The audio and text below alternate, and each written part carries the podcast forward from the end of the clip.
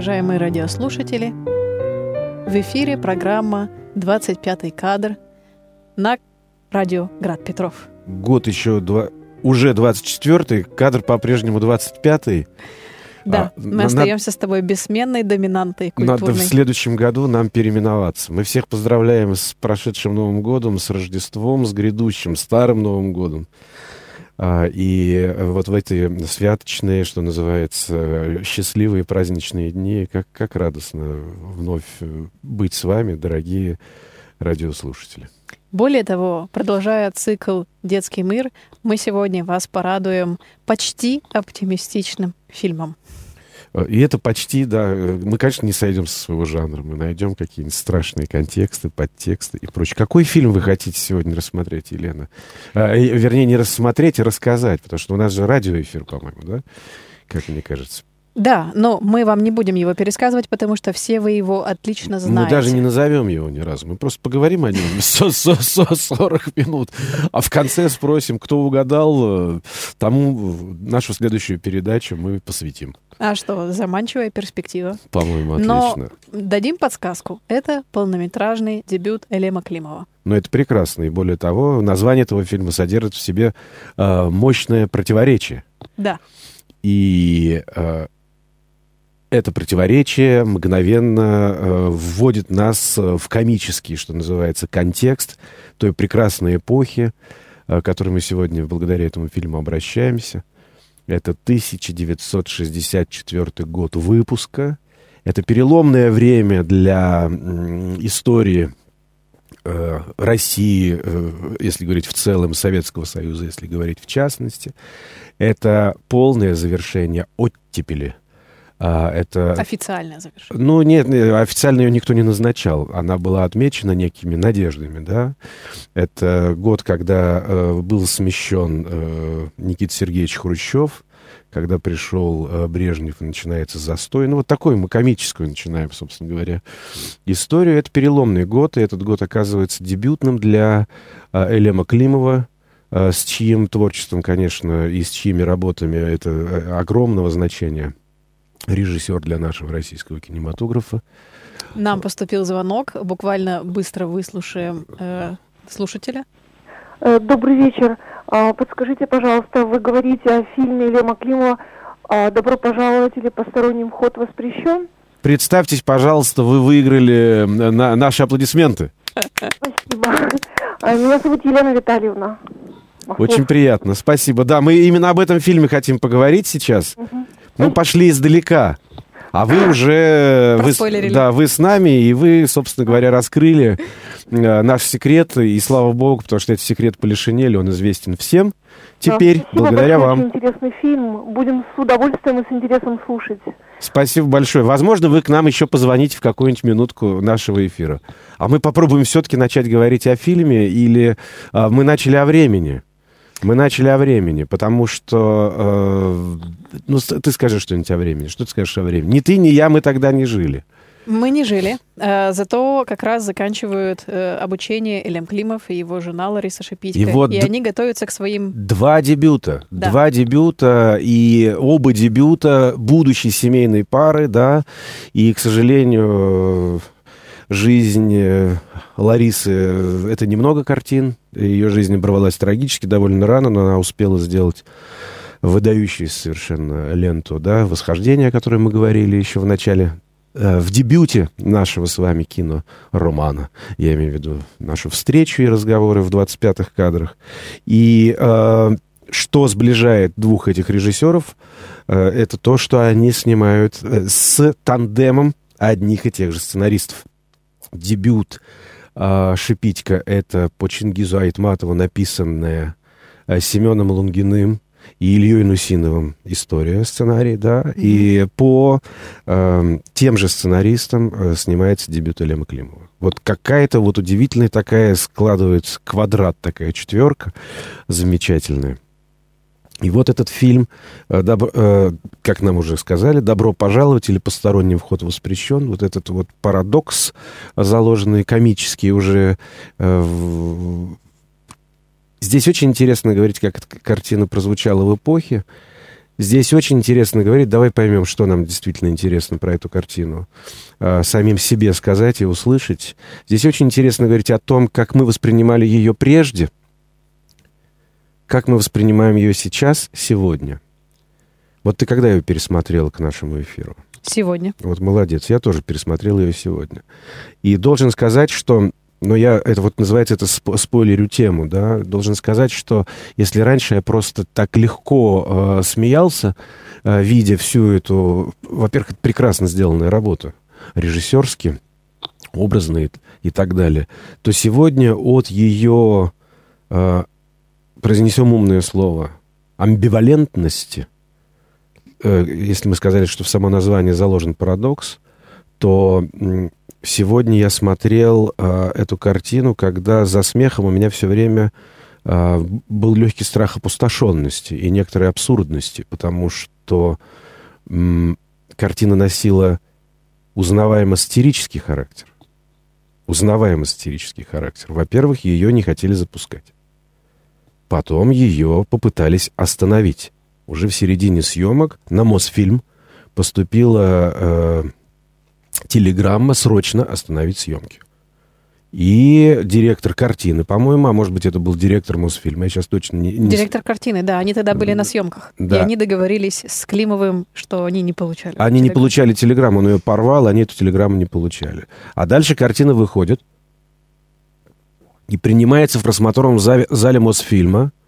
Э, с оглушительной тишиной. Звенящей тишиной. Там сидит все руководство, там сидят чиновники. И все, что так смешно... Нет, но на самом деле описывал это а, Климов, или, может быть, это описывали Лунгин с Нусиновым, я не помню, да, что на самом деле это, это не было звенящей тишиной, это было непонятно, то ли всхлипы, то ли, то ли плач, то ли всхлипы смеха.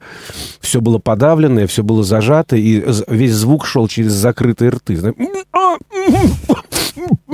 Кто-то закашливался, э, и кто-то шепотом диким, как говорят, диким шепотом, когда все выходили из зала, в довольно мрачном э, и тревожном настроении, э, кто-то сказал, поздравляю, старина, очень хорошая картина, потряс Климова за плечо и постарался при этом остаться неизвестным. Смеялся над этой картиной только один человек. Чуть позже... Хрущев. Да, ее отправили на просмотр самому Никите Сергеевичу Хрущеву. А Герасимов, кстати, постарался. От чего же, спасибо ему огромное, а, от чего же, э, собственно говоря, было так не смешно э, тогда чиновникам? От сатирически разоблачительного ключа или от чего? Что там в этой картине? Вот ну, э, Климов со сценаристами предположили, что больше всего на них ополчились из-за пародии на кукурузу, главу королеву полей. А... Кукуруза, глава, э, королева полей в маскараде пионерского лагеря для родительского дня должна была быть главным номером. Да. И, естественно, э, что называется, главным подхалимским жестом со стороны начальника лагеря, которого блестяще играет а, Евстигнеев. И там происходит практически травестия, потому что в кукурузе у нас заложен главный, ну, виновник разных курьезных случаев как это, отщепенец, можно сказать. Должна была родиться девочка, дочка большого начальника, да. перед которым племянница. Э, племянница большого начальника, перед которым лебезит э, начальник лагеря. Она э, там э, в босоножках бегает по... Конечно. И она же там потом падает у нас в грязную лужу. И она же, то есть мы, мы даже лица ее не увидим. Это, кстати, очень интересное решение, потому что мы никогда не видим, кто же, собственно говоря, стучит на всех э, в, в этом лагере. Мы видим прекрасные э, детские ножки в босоножках, которые э, в момент доноса э, приподнимаются от земли и слышен закадровый чмок, потому что это снимается ниже пояса, э, собственно, Евстигнеева. Начальник лагеря поднимает ее, целует благодаря за очередной донос. А увидеть-то ее мы толком так никогда и не увидим. И это очень интересно, кстати говоря, тоже вот такой спорящий момент, потому что, вернее, не спорящий момент, она племянница большого начальника. Она стучит, собственно, как и полагается, племянница большого начальника. Соответствует э, э, условно... Э, э, Будущий бюрократ. Да, с, своей маскарадной роли. Да, э, там э, ее изваляли в земле. Это, я не знаю, это можно рассматривать как какой-то, не знаю, образ перерождения или чего угодно. Заземлили, есть такое страшное словечко, еще из лагерного, э, что называется, словаря. Она падает Свинка в этом фильме есть свинка, которая роет э, с помощью свинки роет мальчику ямку. Да. Она чистая, чистая, она совсем не грязная. А эту девочку мы не увидим совсем. Он и это интересно очень, мы ее не увидим. Почему? Потому что она настолько измазана в грязи, что мы даже природных черт ее рассмотреть-то не сможем. Но именно по, иници... по инициативе ее дяди, вот этого самого большого начальника, объявляется общее всеобщая свобода, то есть купание. Картина начинается сценой а, купания в лягушатнике, да, mm-hmm. это если говорить по действию. Как начинается картина, мы сейчас об этом а, поговорим. И вот это тот самый запрет на купание, а, который был э, изложен начальником лагеря, да, он снимается большим начальником в конце.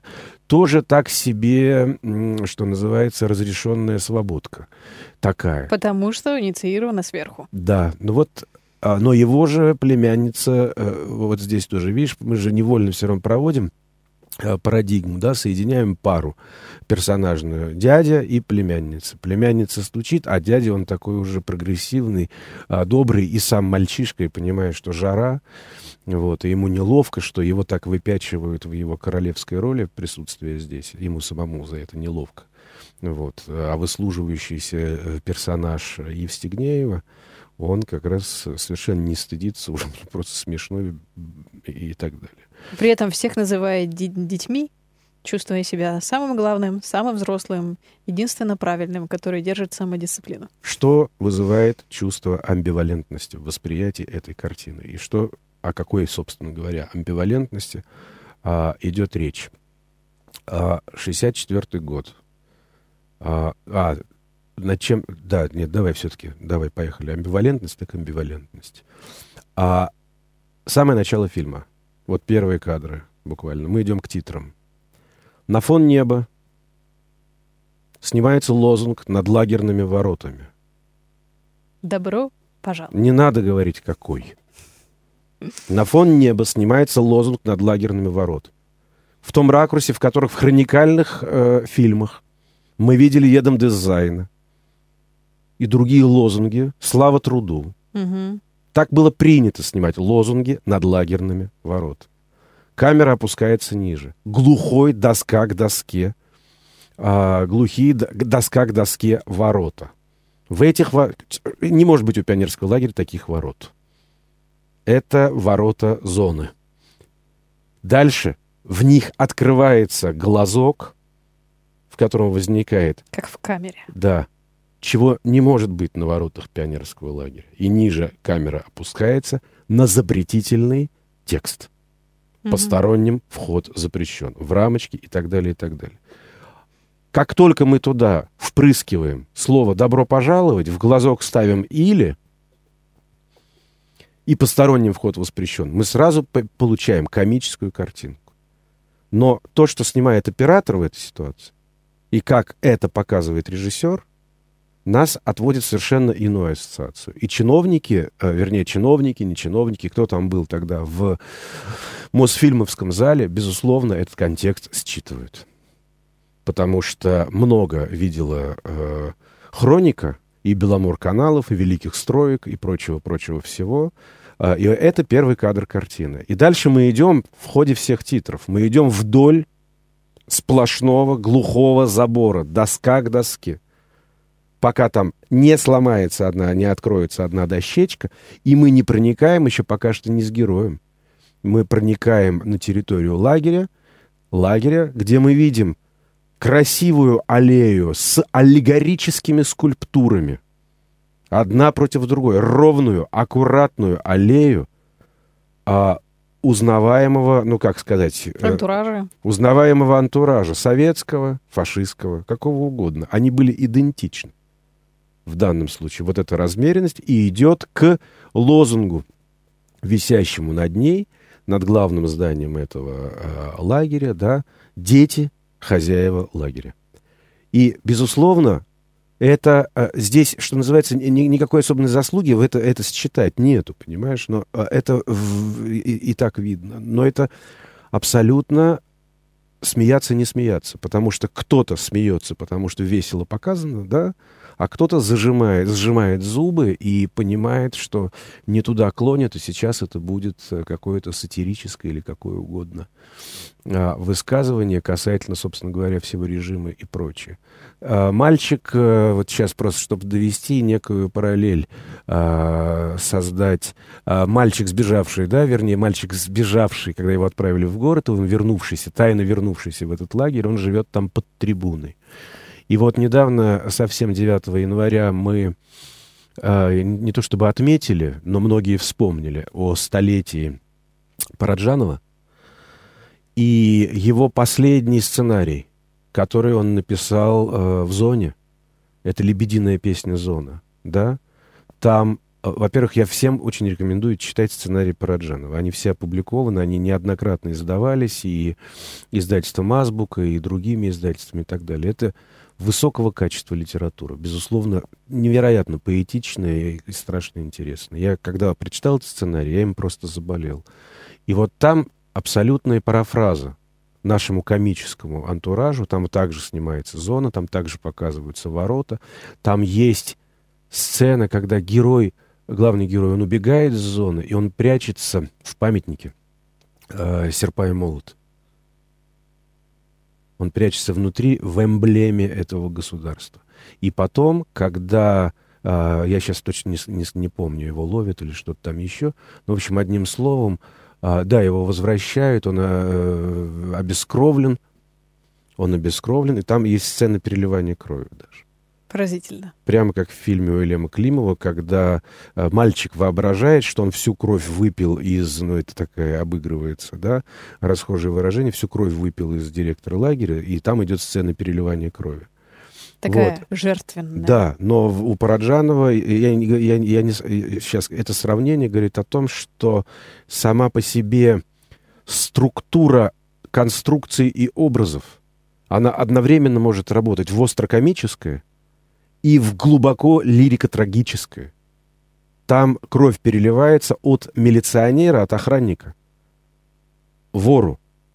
И его другие воры, ну, в смысле, блатному, да, и другие его не прощают. В нем сучья кровь, в нем и, и, жуть, вот то, что мы читаем по Раджану. Но это а, на волоске, я имею в виду посторонним вход воспрещен, и фильм Лема Климова, да, Потому что все только что отзвучало от 56 -го года, от страшных признаний, рассказов, раскрытий и так далее, и так далее. Все только отзвучало. Вопрос, является ли картина разоблачительной? Вряд ли. Там совершенно другая тональность. И это страшно интересно вот сейчас каким-то образом не то чтобы определить, а просто хотя бы в нее направиться. Потому что даже э, э, там даже роль на э, роль начальника лагеря хотели изначально взять Пуговкина, как ты знаешь. Угу. Михаила Пуговкина, да? А Михаил Пуговкин — это актер лицом. Он смешной. И что бы он ни делал, он все делает смешно и одинаково. Такой циркач. Он не эксцентрик по способу игры. Он не актер, он просто очень смешной. Это комическая внешность. Это комическая э, э, не, не природа актерская, а комическая природа э, биологическая. И он бы, конечно, ничего бы этого не смог сыграть просто. Пуговки. А характер смешной дает Евстигнеев. То есть он строит комичность через он, иг, он играет невероятную палитру а, всех возможных тонкостей вот этого а, и подхалима, и организатора, и желающего искренне что самое важное, искренне желающего добра в построении этого лагеря, в здоровье детей и прочее, прочее, прочее. Но там есть еще одна важнейшая совершенно, поскольку он попадает в роль главного врага, как бы все остальные и вожатые от него страдают, и там еще что-то, и дети, и прочее, прочее, прочее. Но там есть одна важнейшая совершенно, вот он как по лезвию прошел просто в этой своей роли, Евстигнеев, он смеется над своим персонажем внутренне, он, он играет, играя. Угу. Мы это видим, мы получаем невероятное удовольствие от осознанной игры этого артиста. Он делает эксцентрически эту роль, как э, цирковой клоун коверный или какой-то еще, да, когда мы одновременно, как когда-то говорил Шкловский, да, э, переживаем сделанность предмета, сделанность вещи. Мы восхищаемся тем, как Евстигнеев это играет. Мы не воспринимаем а, его как непосредственно вот этого, э, э, непосредственно э, этот персонаж, понимаешь? Там нет полного растворения в этой роли. И это очень важно по всей стилистической вещи, понимаешь? Они в это во все играют. Играют. Дети искренние. Дети дают этому всему э, контекст э, и тональность э, абсо... карнавального праздника. Абсолютно. Это карнавальный праздник. Важно понимать, на каком, а, на каком фоне этот праздник звучит. И вот, а, ведь и мы знаем, что одним из перепугавших аргументов чиновников, да, пере, из аргументов перепугавших чиновников, один из главных был то, что когда прекрасно это сделано. Привозит э, блистательный, смешной, все его помнят, комический Смирнов актер, да. Привозит мальчика на платформу. Сейчас он должен сам уехать на электричке. Открываются двери, двери электрички, и он представляет себе, как он подходит в городе э, к дверям своей квартиры. Бабушка ему открывает, падает, в гроб, ты меня в гроб вгонишь. И дальше идут знаменитые э, в этой картине похороны бабушки. И кто бы мог вообще предположить, что портрет бабушки, и это ни в коем случае не закладывал, наверное, Климов, а это так случилось, это, вот это называется ирония судьбы с ее большой буквы, да, что э, лицо бабушки э, обрамленное на портрете э, похоронном будет абсолютным лицом Никиты Сергеевича Хрущева. И когда они это увидели, они страшным образом испугались. И когда картину послали Хрущеву, как мы говорим уже, он смеялся громче всех. И, наверное, он своего лица в этом портрете не узнал. Но комичность, опять же, ирония судьбы, что когда Хрущева в 64 году смещают, съездил в отпуск, и картину запрещают. Не, не запрещают, она идет малыми э, показами. И потом очень быстро сходит на нет. Утренними сеансами да. в редких кинотеатрах. Потому что происходит другой э, абсолютно переворот и обертон. Потому что похороны Хрущева комические в этой картине бабушки сильно похожи на Хрущева. Слишком похожи на реальность. Они похожи на то, что совсем недавно был совершен, на самом деле совершен тихий государственный переворот. Было низвержение э, законного э, правителя. Да? И тогда это вносит уже новую, э, тоже карнавальную э, э, игру в это во все. Про то, как жизнь, посмеявшись, тоже решила поиграть в комедию. Да, фильм, начинает, да, фильм начинает э, сильно играть со временем. Вот про взаимодействие того, что ты снял и немножечко предвидел и в пророчестве. У Шипитька с самого начала идет такая очень яркая, пронзительная, драматическая и ну, трагическая, в конце концов, и по ее жизни, и потому что она, в конце концов, хотела снимать «Прощание с матерой», на вот такое чисто драматическое доминанта. Климов начинает э, и короткометражки его студенческие, да, «Осторожно, пошлость» или «Смотрите небо», он там работает с детьми, э, вот «Добро пожаловать», дальше «Похождение зубного врача». У него вот эта вот пародическая природа, мне кажется, очень яркую роль играл в самом начале, и потом, когда он перешел к серьезным драмам, есть это и в агонии, э, когда он тоже там немного травестирует. Ну, Распутин это огромная э, страшная кукла маскарадная. Да. Вообще и в русской истории, и Климов это очень, он очень остро это чувствовал. Он чувствовал э, оборотненность этих персонажей, что это оборотни он, он, он, он очень остро чувствовал. Почему э, у меня сегодня, я себя спросил, почему я, я, я смеялся всю э, дорогу, и так, так весь просмотр, и так остро для меня э, все это звучало. С горечью. Играя вновь в это. Горечь я почувствовал потом. Я испытывал подлинное наслаждение от того, как это сделано, как умно он ведет. Но ведет-то он ну, по краю настоящей э, бездны. Э, бездны которую он очень мощно... Вы... Она была в нем, как в художнике, безусловно. Она не могла никуда... Как... Она не могла впрыгнуть в «иди и смотри», и вдруг человек смог mm-hmm. эти адские, понимаешь, э, э, болота страшные раскрыть. Да, они были.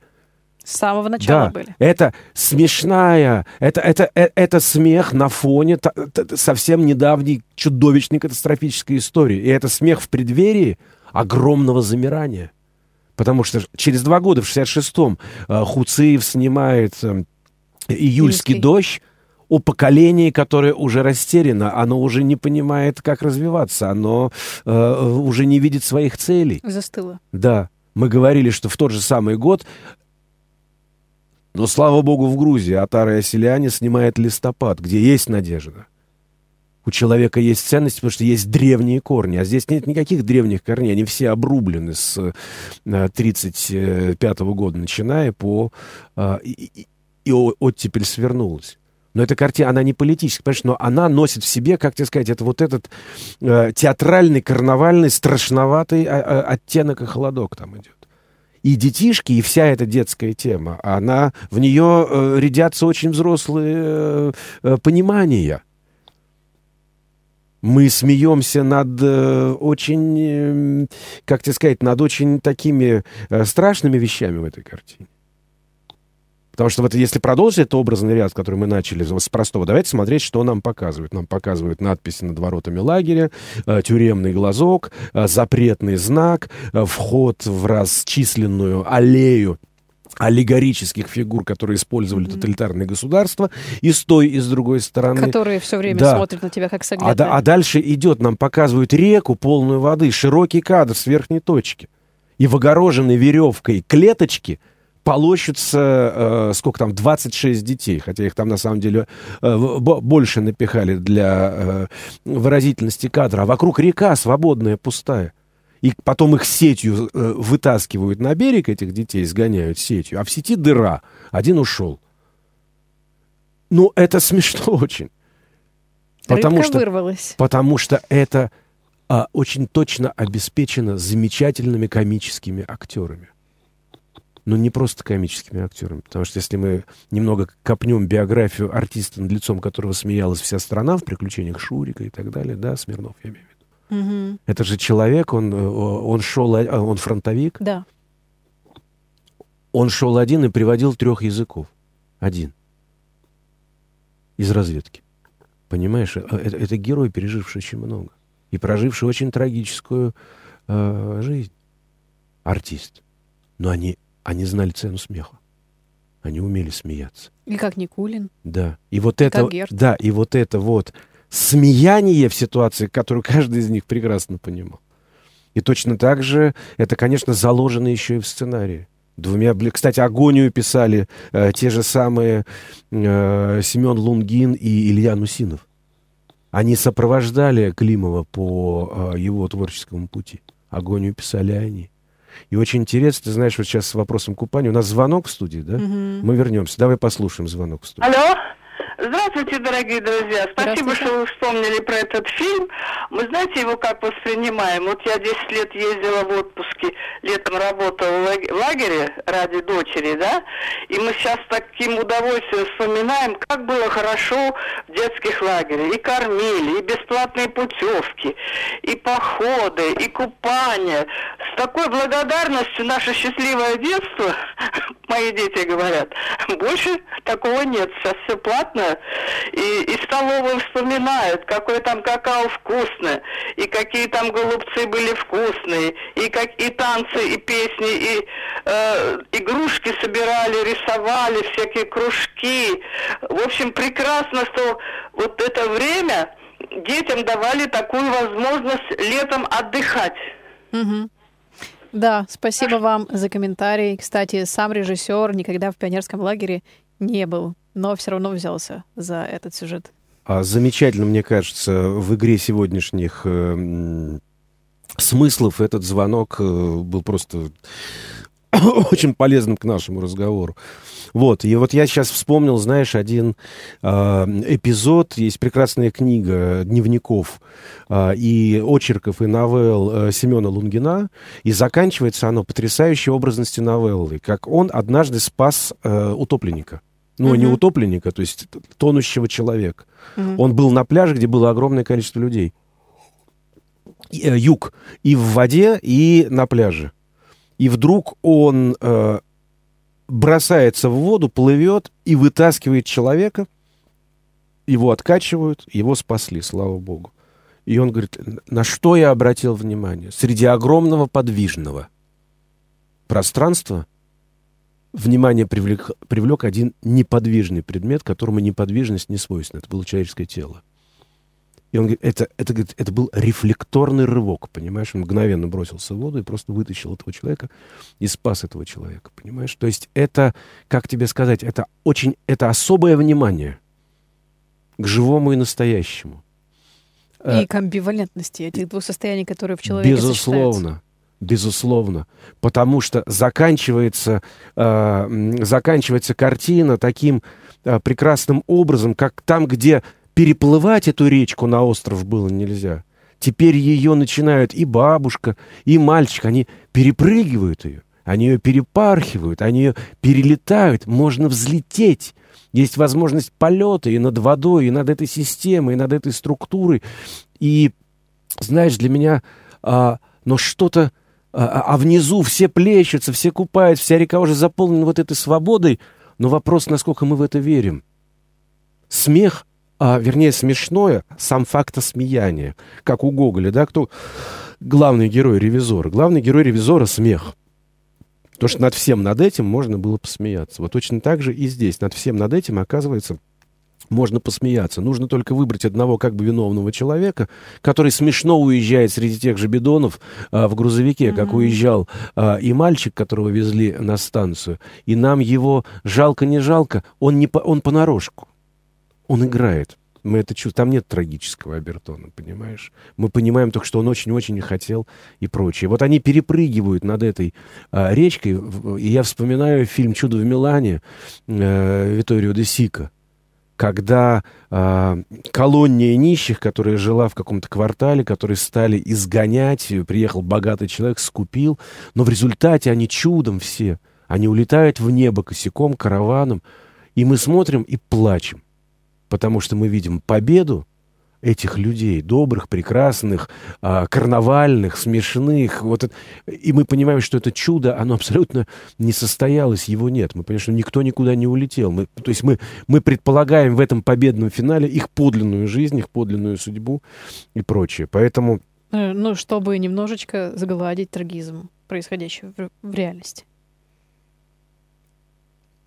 Мы понимаем эту победу, с абсолютно художественным э, переживанием и внутренне кричат «да, угу. мы в это верим и мы так хотим». А наше э, реальное и наше на опыте э, построенное, оно нам говорит, да нет уж э, фигушки. Да, кстати говоря, у тебя там ассоциация была по поводу сегодня. Да, но у меня несколько одновременно тебе э, реплик. Во-первых, ты упомянул Гоголя и осмеяние. Так вот, э, мальчик, который там ходит с очком, для него не была задумана роль изначально, просто Климов его встретил в троллейбусе и именовал для себя мальчика с гоголевским э, Мальчик с гоголевским профилем, да. Да, да, да. И потом он у нас и стал таким немножко ревизором. Реально, а что вы тут постоянно делаете? Чего вы тут копошитесь? Живете тут, празднуете, скрываете какие-то таинственные ваши э, замыслы почти шпионские.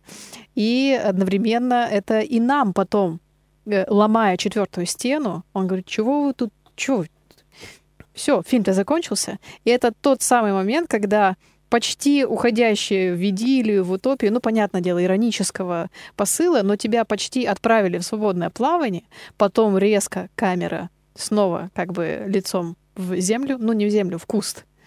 И все. И это превращается снова в экран. Полет закончился. Фильм закончился. Возвращаюсь в свою реальность, в свой лагерь. Ну и помни, что только иронией ты спасешься. не просто фильм закончился, а это прямое э, саморазоблачение художественного текста, который говорит, все, что было сейчас перед вами, это игра. Ну, это делает да. и по, на протяжении фильма Евстигнеев, и другими приемами, как, например, э, немножко камень, ну не, не камень, это скорее парафраз, использование того же приема, что в шпионских детективах.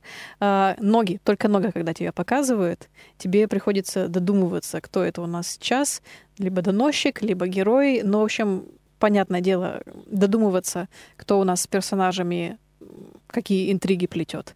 И замечательный звук. Мы забыли сказать, что здесь два композитора, один из них Таривердиев, э, второго назову, когда вспомню, и э, как раз шажочки... это в следующей передаче. да.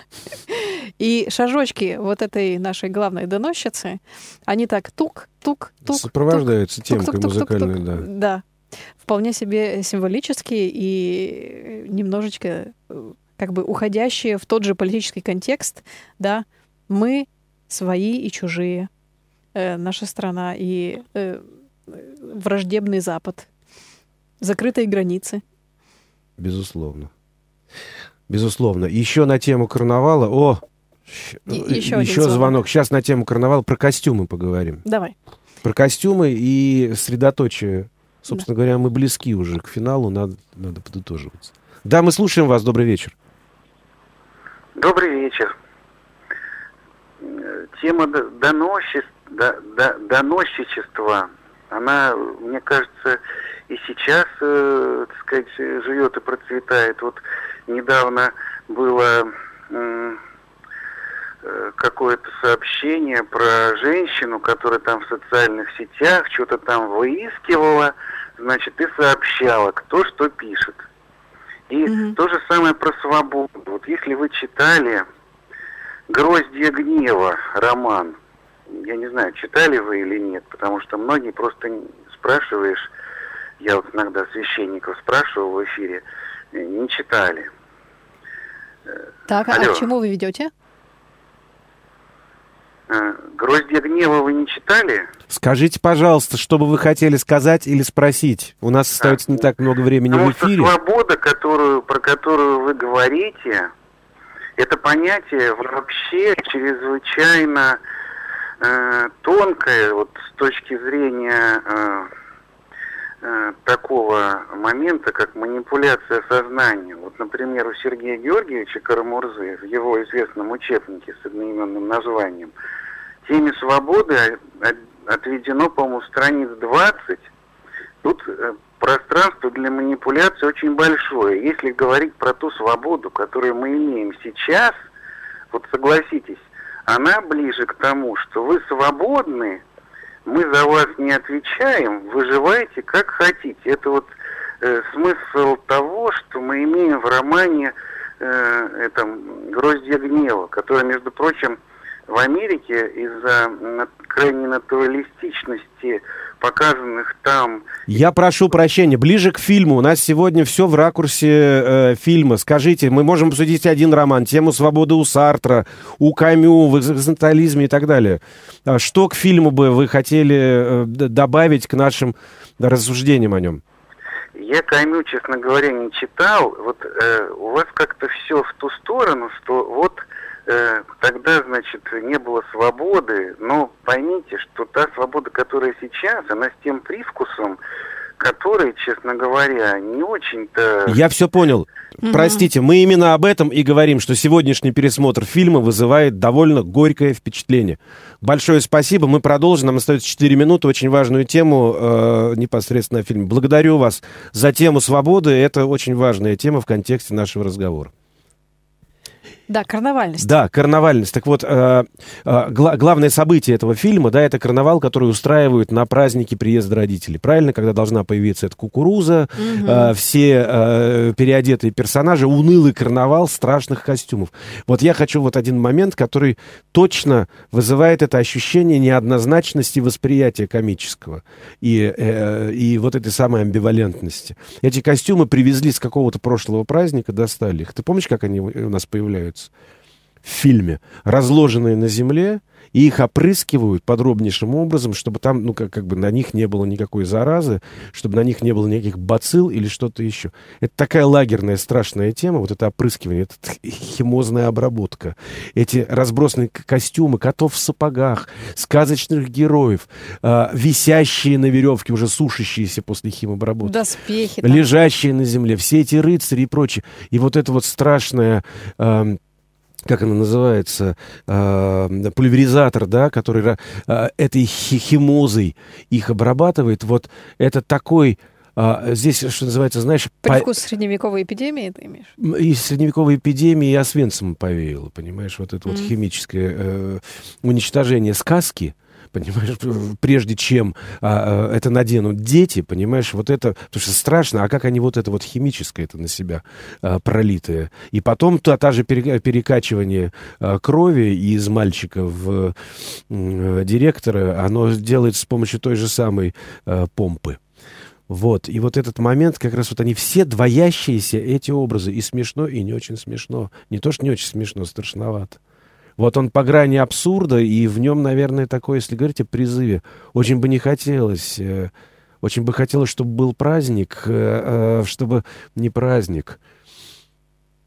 Карнавал заканчивается, потом становится очень пусто. Вот мы должны про это помнить. Вот в этом, наверное, какой-то призыв, такой внутренний да, а более того, карнавал-то как раз э, тоже ведь на публику. Ну, не настоящий он. Ну, там самое радостное начинается когда? Когда заканчивается официальная часть, причем преждевременно, и бегут они купаться. Вот где настоящий праздник. Настоящий праздник заключается в том, что дети придумали гораздо большее творчество, чем оно было задумано системой. Когда вся эта кукуруза въезжает на настоящем комбайне с настоящими деревенскими мальчишками с того берега, которых не пускали соприкасаться с ним. Да.